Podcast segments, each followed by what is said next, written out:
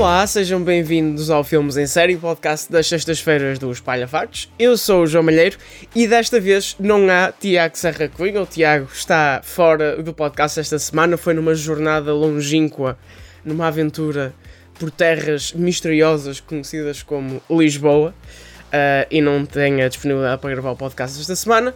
Estou só eu, um, mas não vou estar só eu neste podcast. Vamos falar de The Midnight Club, uma nova estreia da Netflix, estreou na semana passada, mesmo a tempo da época de Halloween. E para eu não ficar aqui a falar muito tempo sozinho, vou já introduzir o nosso convidado. Ele é relator de Espalha Factos que fez a crítica do Midnight Club, por isso está mais do que qualificado para falar sobre a série. É o Ângelo Oliveira. Olá, Ângelo, bem-vindo ao Filmes em Série. Olá, João, obrigado. Uh, não é a tua estreia nos podcasts do AF, porque já estiveste no, no Big Brother.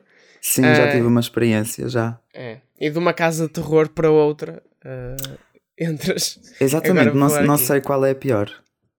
É, vamos, vamos tentar também descobrir isso nesta edição. Antes de falarmos sobre a série, temos que dar o nosso momento habitual de 760, 100, 200. Não se esqueçam de subscrever ao feed podcast Espalha Facos na vossa plataforma favorita. Às segundas-feiras temos o Deu no Comando, às terças temos o Big Brother Tripla Ameaça e às sextas temos então o Filmes em Série. É só ligar 760, não sei o que, não sei o que, e subscrever no vosso feed de podcasts favorito. Antes de partirmos para o Midnight Club, uh, fazemos sempre aqui um segmentozinho do que é que andamos a ver nos últimos tempos. Ângelo, como não andaste a ver, eh, como não andaste a participar no podcast nas últimas semanas, vou-te perguntar de uma forma mais geral o que é que andaste a ver nos últimos tempos. Pode ser no último mês, nos últimos meses, estás mais à vontade. Uh, do que o Tiago, que andava sempre a ver uh, British Bake Off. Ok. Por isso, the floor is yours. O que é que andaste a ver nestes últimos tempos? Uh, portanto, eu normalmente todos os meses de outubro preparo uma lista de filmes de Halloween e concentro-me um pouco nisso e é o que eu ando a fazer. Portanto, já vi Bodies, Bodies, Bodies, que acho que está excelente. Uh, nope, o Day Slash Them, o American Psycho, o Hocus Pocus 2. É, sim. Uh, o Fall e portanto ainda tenho aqui alguns por, por ver, porque a lista ainda é um pouco extensa. Mas este, este mês estou muito nesta vibe creepy e portanto é assim que me sinto. Eu tenho duas perguntas, que é o que é que tu achaste do Day Them, porque era para eu ver, mas ainda não vi e não sei se ficou ranhoso ou não. É okay. É ranhoso ou não é?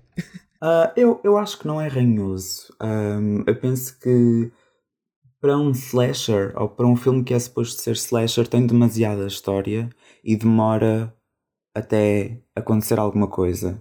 No entanto, a história por trás do, do assassino, por trás da máscara toda, por, por trás da, daquela história toda do acampamento, é, é interessante. E de certa maneira, o, aquilo que o assassino faz, ou seja, quem, quem são os alvos dele, de uma certa forma também muda o género de slasher e torna se calhar os predadores nas vítimas e portanto tem ali uma dinâmica interessante. Ok. E a segunda pergunta que eu te fazia é qual é que é o filme da tua lista que ainda não viste, mas que tens, tens mais curiosidade para ver? Uh, ok. Provavelmente Interview with a Vampire. Ou ah. with a Vampire, porque penso que já é um filme antigo, eu nunca vi. E vi agora umas cenas na HBO e assim, então pareceu muito interessante. É, e, e estreou agora a nova versão disso em série. Exatamente. Portanto, e... estou muito curioso para ver, para ver como é que é. Yeah. O filme é de, é de 1994, está quase a fazer. Meu Deus! Pois é. está pois quase é. a fazer 30 anos. Exatamente. Portanto, é daqueles Bom. clássicos que eu ainda não vi e acho que estou preciso de me atualizar. Bom, eu acho que muita gente acabou de se sentir muito idosa com este, com este facto, porque realmente, credo. 30 anos, 1994. Bom, uh, eu pessoalmente também andei a ver cenas, uh, vibes de terror. Uh, aliás, o complicado é ter tempo para ver tudo. Sim, é esta semana o que eu destaco, porque foi uma coisa que eu descobri mesmo no final da semana passada, início desta semana, foi uh, uma série de vídeos no YouTube chamada Ghost Files, no canal do YouTube Watcher. Uh, é basicamente dois amigos que já faziam isto para o BuzzFeed, entretanto saíram do BuzzFeed e agora estão a fazer de forma independente. Uh, e é um gajo que acredita totalmente em fantasmas e outro que é um cético e eles vão a sítios supostamente assombrados fazer aquelas macaquices às escuras que toda a gente faz. A cena que mete piada é que eles não inventam nada, não há assim nada inventado, é só os dois amigos lá no meio do escuro a tentar falar com fantasmas. e portanto a dinâmica deles é engraçada e quando acontece alguma coisa é mesmo algo que acontece lá no momento e às vezes mete mais só piada do, do que ser assustador. Mas, mas é muito engraçado ver aquelas uh, filmagens às escuras em prisões ou em hospitais abandonados. Oh meu Deus. E, e pronto, eu acho que é muito engraçado. E eles depois fazem um vídeo de complemento a debater as provas e é basicamente um cético a mandar vir com um crente e mete muita piada. Quer vocês sejam mais crente em fantasmas ou menos crente em fantasmas, Uh, a série mete muita piada e recomendo os vídeos estão todos disponíveis no YouTube. É só meterem Ghost Files. És crente em fantasmas, Ângelo? Uh, sou ligeiramente, mas não sou aquele tipo de pessoa que tem medo de, uhum. de, desse tipo de coisas. Mas acredito em mais alguma coisa, sim. Certo. Dizias uh, Bloody Mary três vezes no espelho sozinho, não te atrevi. Sim, sim, sim. Eu disse isso inclusivamente no espelho da minha escola com é, a, é, é com a casa de banho às escuras, sim. E aposto que foi neste mês de, de outubro que isso aconteceu, há muitos anos atrás. Mas sim, lembro-me lembro muito bem dessa altura. E eu lembro-me que também tinha, tinha uma auxiliar na, na minha escola que adorava contar assim histórias um bocado macabras. Então era ligeiramente interessante, mas também ligeiramente creepy, porque ela estava a contar aquilo a miúdos de 8 anos, vá. Uh, portanto, era um bocadinho creepy, mas, mas pronto, eu até uhum. achava piada. Uhum. Pronto, e contar histórias é exatamente o que faz a nova série da Netflix, The Midnight Club, estreou na semana passada. Uh, é mais uma adaptação de um livro feita pelo Mike Flanagan, uh, desta vez do, com o mesmo nome, The Midnight Club. Tem uh, um conjunto de adolescentes ah, que estão em fase terminal, têm doenças terminais, então reúnem-se todos num local, num hospício, uh, e passam o seu tempo a contar histórias uns para os outros, histórias geralmente de terror, ao mesmo tempo que há situações bizarras a acontecer nesse local. A série tem 10 episódios, o Ângelo esteve a acompanhar a série e fez crítica para o Espalha Factos. Uh, Ângelo começava por te pedir as tuas opiniões gerais, deste um 6 em 10 e para te focares em primeiro lugar no que é que a série faz de melhor e a seguir falarmos também dos pontos negativos. Ok. Um, eu comecei a ver The Midnight Club com muita expectativa, porque eu já tinha visto alguns projetos anteriores do Mike Flanagan e então estava cheio de vontade para ver o que é que ele iria fazer de novo este ano. Um, acho que esse foi o meu problema. Mas vamos começar então pelas partes boas. Uh, eu acho que o ponto mais forte da Midnight Club é mesmo o storytelling e a narrativa, porque de facto há mesmo muita história para contar. Quer seja a própria história da instituição do hospício onde estes jovens estão internados, quer sejam as próprias histórias que no Clube da Meia-Noite, que é o clube secreto onde estes jovens se encontram, um, as histórias que eles contam uns aos outros, porque em cada episódio um deles conta uma história nova. Um, e portanto, tu tens histórias sobre um rapaz que sonha em ser um serial killer, uma rapariga que descobre que é bruxa e que tem poderes, uh, sei lá, um, uma, uma, uma bailarina que tem um problema e depois faz um pacto e cria uma gêmea dela e então uh, uma gêmea faz uma coisa e a, outra faz outra coisa, e tens um thriller que se expande pelo espaço e pelo tempo. Portanto, tu tens várias narrativas e essas narrativas representam diferentes subgéneros de terror, e hum, eu acho que é aí que a série se perde um pouco, porque hum, em vez de ser eh, voltada para uma coisa em específico, uh, parece que foram muitas histórias ou muitas ideias que foram ali juntas uhum. e portanto eu acho que. Sim, exatamente. Uhum. Eu não sei se leste o livro, acho que não. Não, não, não, não li, não. Eu, em antecipação a, a série, porque eu vi que a série ia sair, e então decidi, ah, vou comprar o livro. Até porque o livro e a série ambos pareciam assim vibes de Stranger Things. Uh, era... Sim, ok. Ai, putz e tal, que se reúnem para descobrir mistérios que está a uhum. acontecer. Uhum. E fui ver e o livro não tem nada a ver. O livro é um, é um. Aliás, o livro é muito difícil de adaptar de forma genuína, tanto que a série não adapta o livro de forma genuína. Porque é só um conjunto de miúdos a contar histórias. E são menos, são para aí cinco. Certo. Na série são mais. Uh, a contar histórias e o livro é metade as histórias que eles contam, de, escritas todas de forma diferente, consoante a personagem deles, e a outra metade é eles todos depressivos por estarem em fase terminal. Portanto, o livro engana as pessoas a acharem que vai ser uma coisa sobrenatural e de mistério, e na verdade a plot twist é que não é. É sobre a morte e lidar com isso e aceitar ir para o outro lado, basicamente. E é um drama muito bem feito. Só que quebra um pouco a expectativa do que é que ia ser.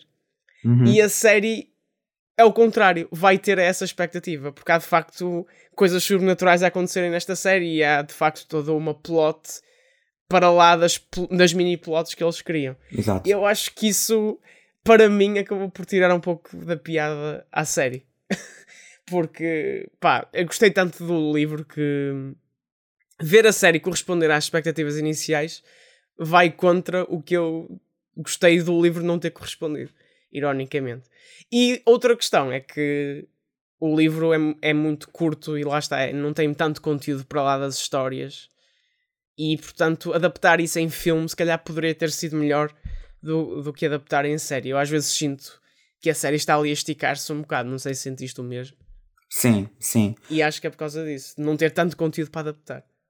Uh, eu acho que aquela questão que tu estavas a mencionar sobre aquela cena existencial de eles estarem doentes e terem de lidar com, com a questão da morte, acho que hum, isso é, é um tema que não é muitas vezes visto neste tipo de, neste tipo de género e que até, até foi razoavelmente bem explorado.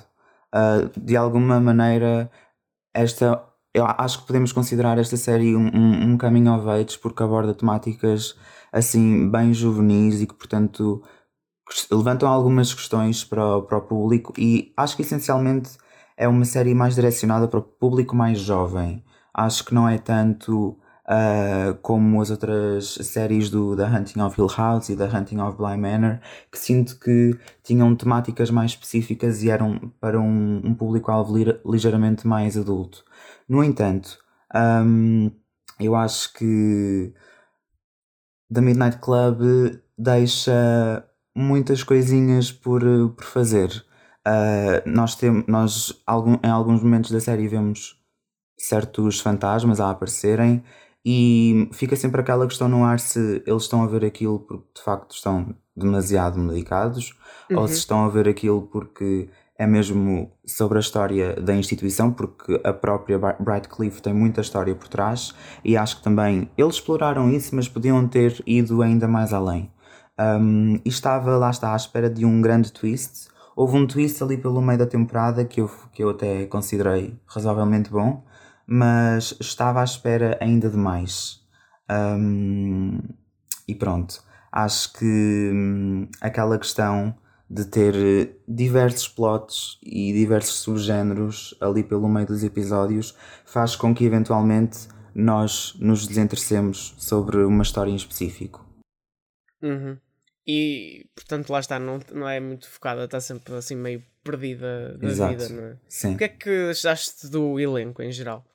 Olha, eu gostei bastante do elenco, acho que foi uma bela surpresa, principalmente o elenco mais jovem. Senti que, que entregaram tudo, principalmente a, a protagonista e o. Agora esqueci-me do nome dele, mas o Spencer, que é o Chris Sumter, uh, penso que ele fez ali uma bela interpretação sobre uh, o que era pertencer à comunidade LGBT naquela altura e também toda a história familiar dele foi assim um pouco mais emotiva. Uh, e também gostei da, da Anya, que tinha assim aquelas características um pouco mais creepy e destacar, acho que do, do grupo todo era ela que, que se destacava mais por ser mais diferente. Um, e pronto. A, a, história dela também foi, foi interessante. Uh, depois aquela questão toda da, da jovem que, que magicamente apareceu, apareceu curada há uns anos atrás, uh, a, a Julia Jane, que, que, foi uma, uma rapariga que estava internada nesse hospício e saiu de lá curada. Um, eu, eu gostei de perceber a história, lá está a parte narrativa de como é que as coisas aconteceram, mas o twist da sua verdadeira identidade não achei assim uma grande surpresa. Acho que deixaram arrastar isso durante demasiado tempo. Um, e portanto, quando, o, quando de facto foi revelado, acho que já todos sabíamos quem é que era. Certo. Eu achei o elenco ok. Uh, não tem muito a ver com os personagens originais. Acho que isso acaba por ser pronto. Também vítima do facto do, do livro uh, acabar por ser mais distinto da série do que se podia esperar. Um, o livro saiu em 1994. Olha, tem quase a mesma idade que o Interview with the Vampire. Ótimo. Um, e uh, é, lá está, tu falaste do Spencer como uma personagem que representa o que é que é a comunidade LGBT na altura.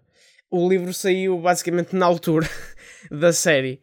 Uh, e portanto lida até com isso de uma maneira uh, mais desenvolvida. Ok. E pronto, eu posso dizer isto porque para quem viu a série sabe que o Spencer tem uh, AIDS. Uhum. Um, e isso nem é propriamente uma plot twist muito grande, não é? É uma coisa Sim. que é revelada early on. Enquanto no livro é basicamente a plot twist final, porque ao longo do livro todo não se, não se sabe o que é que ele tem. E ele está sempre meio misterioso sobre o que é que tem. E a revelação do que é que ele tem acaba por ser também, lá está, essa questão de, em 1994, ainda ser muito embaraçoso a uma pessoa LGBT revelar que tem uma doença sexualmente transmissível e todo o estigma que se criou à volta disso, não é? Sim. E isso é uma coisa que nesta série existe e gostei que existisse, mas não é da mesma maneira do livro, mas achei ok da mesma forma. Uh, a Anya é a melhor, o melhor casting, porque a Anya também é incrível no livro e acho que o casting da Ruth Codd para, para ser a Anya está muito bem feito.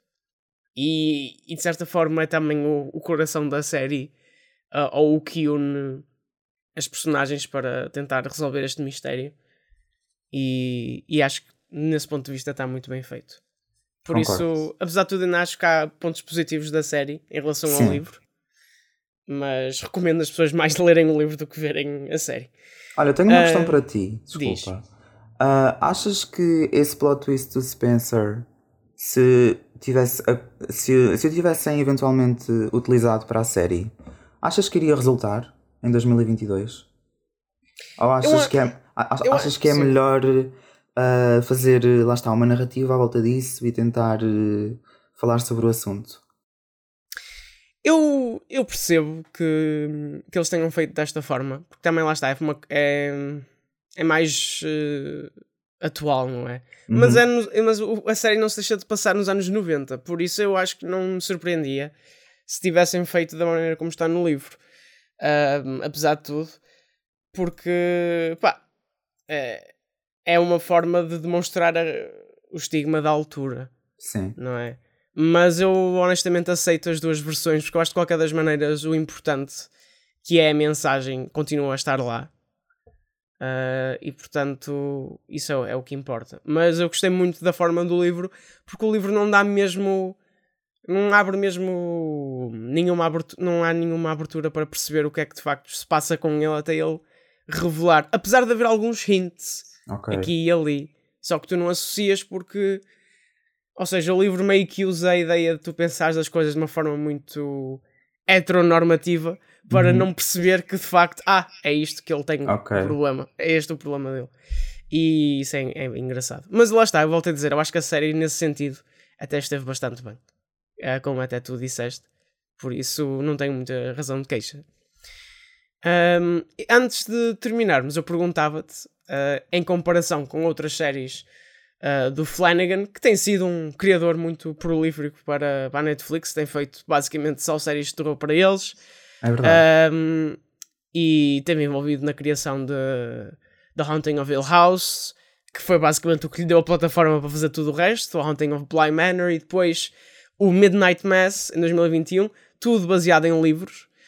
Uh, que outras obras é que tu já viste dele e em comparação com o Midnight Club são melhores ou são piores do que, do que esta? Olha, eu já vi o The Hunting of Hill House e o Bly Manor. Confesso que ainda não vi o Midnight Mass, mas está na minha lista. Um, também vi um filme que não me estou a lembrar do nome, mas era sobre um, uma mulher que ficava presa à cama. Ah, é o Geralt's Game. Exatamente, pronto. Uh, vi esse filme e também achei muito interessante. Super uhum. claustrofóbico, mas muito interessante. Uh, lá está, eu adorei The Hunting of Hill House e The Hunting of Bly Manor. A nível de hum, narrativa, eu acho que as duas séries estavam muito fortes e consigo identificar as temáticas de cada uma, porque ambas tinham temáticas bastante dirigidas a, a um certo ponto.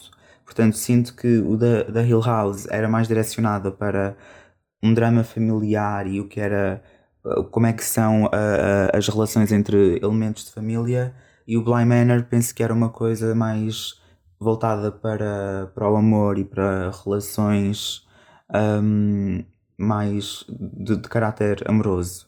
Um, e acho que as duas séries resultaram muito bem, porque lá está, o público sabia para aquilo que ia, e portanto, tendo como base essa narrativa forte, uh, havia espaço para depois brincar dentro do género de terror com os fantasmas tão característicos lá atrás, aqueles jump scares que, que de facto resultaram muito bem. Eu sinto que os jump scares aqui em uh, The Midnight Club não resultaram assim tão bem.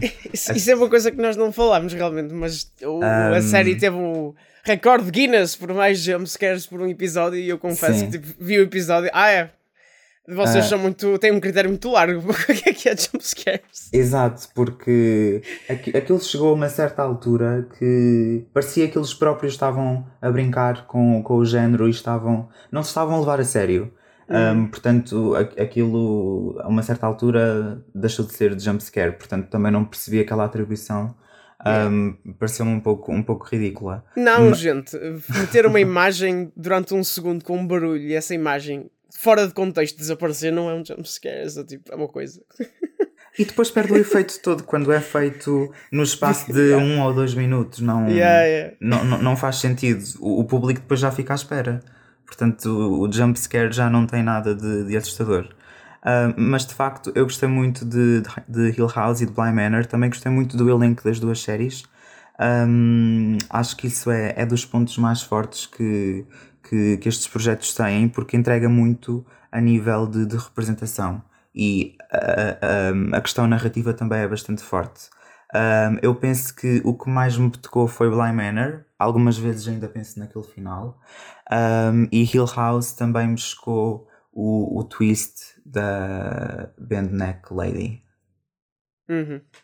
É, o, o Haunting of Hill House tem um dos jumpscares mais famosos dos últimos tempos, que é o jumpscare no carro. Sim.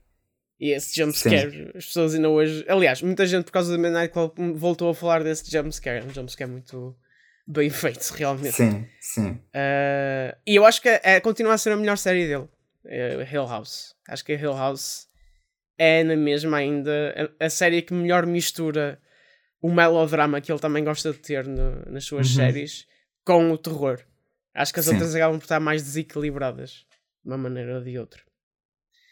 Um, e pronto.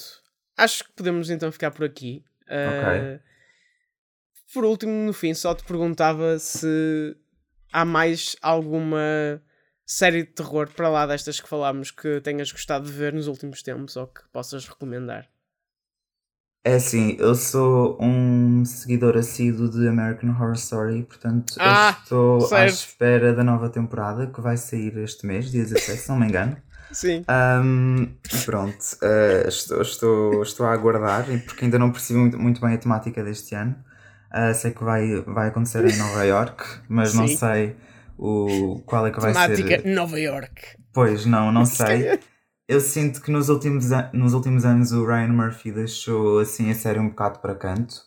Ahm, penso que foi no último ano que ele fez dois temas na, na mesma temporada. Sim, E foi acho- a double feature, aquela Exato, com o Alien exato. e com o, o bicho. Sim, ahm, penso que não resultou muito bem. A nível narrativo, aquilo ficou assim um bocadinho ali à pressa e houve, houveram algumas coisas que ficaram por explicar e por explorar. Ahm, acho que até mesmo a nível de elenco, eu gostava muito do elenco original das três primeiras temporadas, quatro. Ahm, mas agora, agora eu vejo aquilo e, e si- sinto às vezes uma certa vergonha alheia. Mas, mas, mas pronto, eu estou sempre à espera que haja alguma ligação com as temporadas anteriores, porque acho que é isso que torna American Horror Story tão único, de uma certa forma, porque consegue ligar, às vezes bem, outras vezes mal, pronto, um, as, as temporadas entre si. Eu gostei muito da, do Apocalipse, que fez ali ligação com, com, com a primeira temporada e com a terceira. E pronto, trouxe ali um elenco super bom. Um, e portanto tenho saudades dessas alturas. Não sei como é que vai ser este ano, mas estou a aguardar. Uhum. O Ryan Murphy tem que. O Ryan Murphy continua a ser uma pessoa absolutamente fascinante porque ele ah, divide-se em 500 pessoas diferentes porque ele tem 500 séries a acontecer ao mesmo tempo. É verdade. Só este ano saíram um pai 4. É verdade. American olha, Horror Stories, American Horror Sim. Story, o Damner e agora vai haver uma série também, um filme que é o The Sim. Watcher. sa- Saiu hoje Uma mesmo. Saiu hoje Uma mesmo. minissérie. E, olha, exatamente, exatamente. Por acaso, não sei se viste American Isto Horror também não. Stories, o, o, spin-off não da, da série original. Pronto, olha, aconselho-te a não veres porque não é muito bom. Obrigado. É um bocado encher chouriços. ah, certo- certos episódios não têm ponta por onde se pegue. Ah, apesar de haver um ou outro que faça ligação com a série original, Uhum. isso de certa maneira ah, torna-se interessante. Mas, mas não é aquela coisa super fundamental que tu tens mesmo que ver. Acho que não. Ah, por acaso, ontem comecei a ver Dahmer porque estou super atrasado. Sinto que já, já passou a fase super boom dessa série, mas de facto estava com muita curiosidade para, para começar a ver e comecei ontem. E hoje lá está. ah, portanto, foi para a Netflix mais uma série do Ryan Murphy. Portanto, não sei o que é que, o que, é que vem daí mais. Ahm, pronto, eu, eu por acaso sou, sou um grande fã das cenas que ele faz. Fazemos aqui uma petição para alguém fazer casting ao Evan Peters para lá de um papel de psicopata. Sim, por favor, Ryan, coitado. o Ryan Murphy olhou para ele, psicopata, este gajo é um psicopata. Sempre, e Coitado. sempre. Eu acho que ele já nem deve dormir direito. Qual é que é, eh, rapidamente, qual é que é a tua temporada favorita da American Horror Story? Porque isto também é toda uma, uma cena. Ah, complicado, estou entre ah, Asylum e hum, Coven. Ok. Portanto, a segunda e a terceira. Porque acho que a segunda tem elementos mesmo muito perturbadores. Ah, e adoro a entrega da, da Sarah Paulson e do Evan Peters.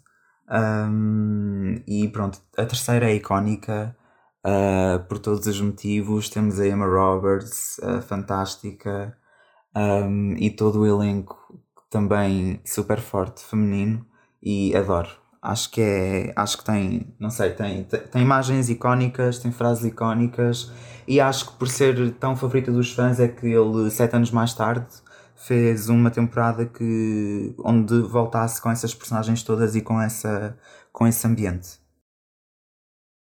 Eu, pá, é como tu disseste, as três primeiras temporadas são tipo o gold standard da série, porque acho que a Uhum. partir daí foi sempre um bocado downhill.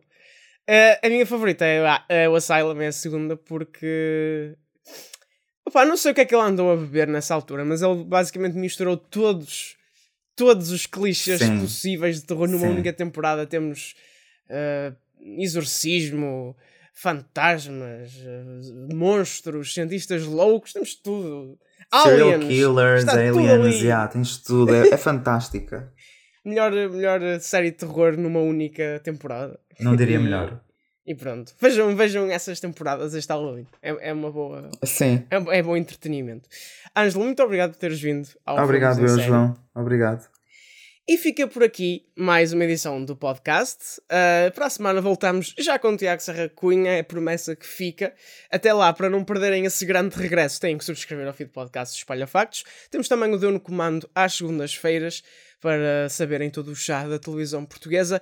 E às terças-feiras o Big Brother Tripla Ameaça, onde o Ângelo também já deu para lá uma aparição.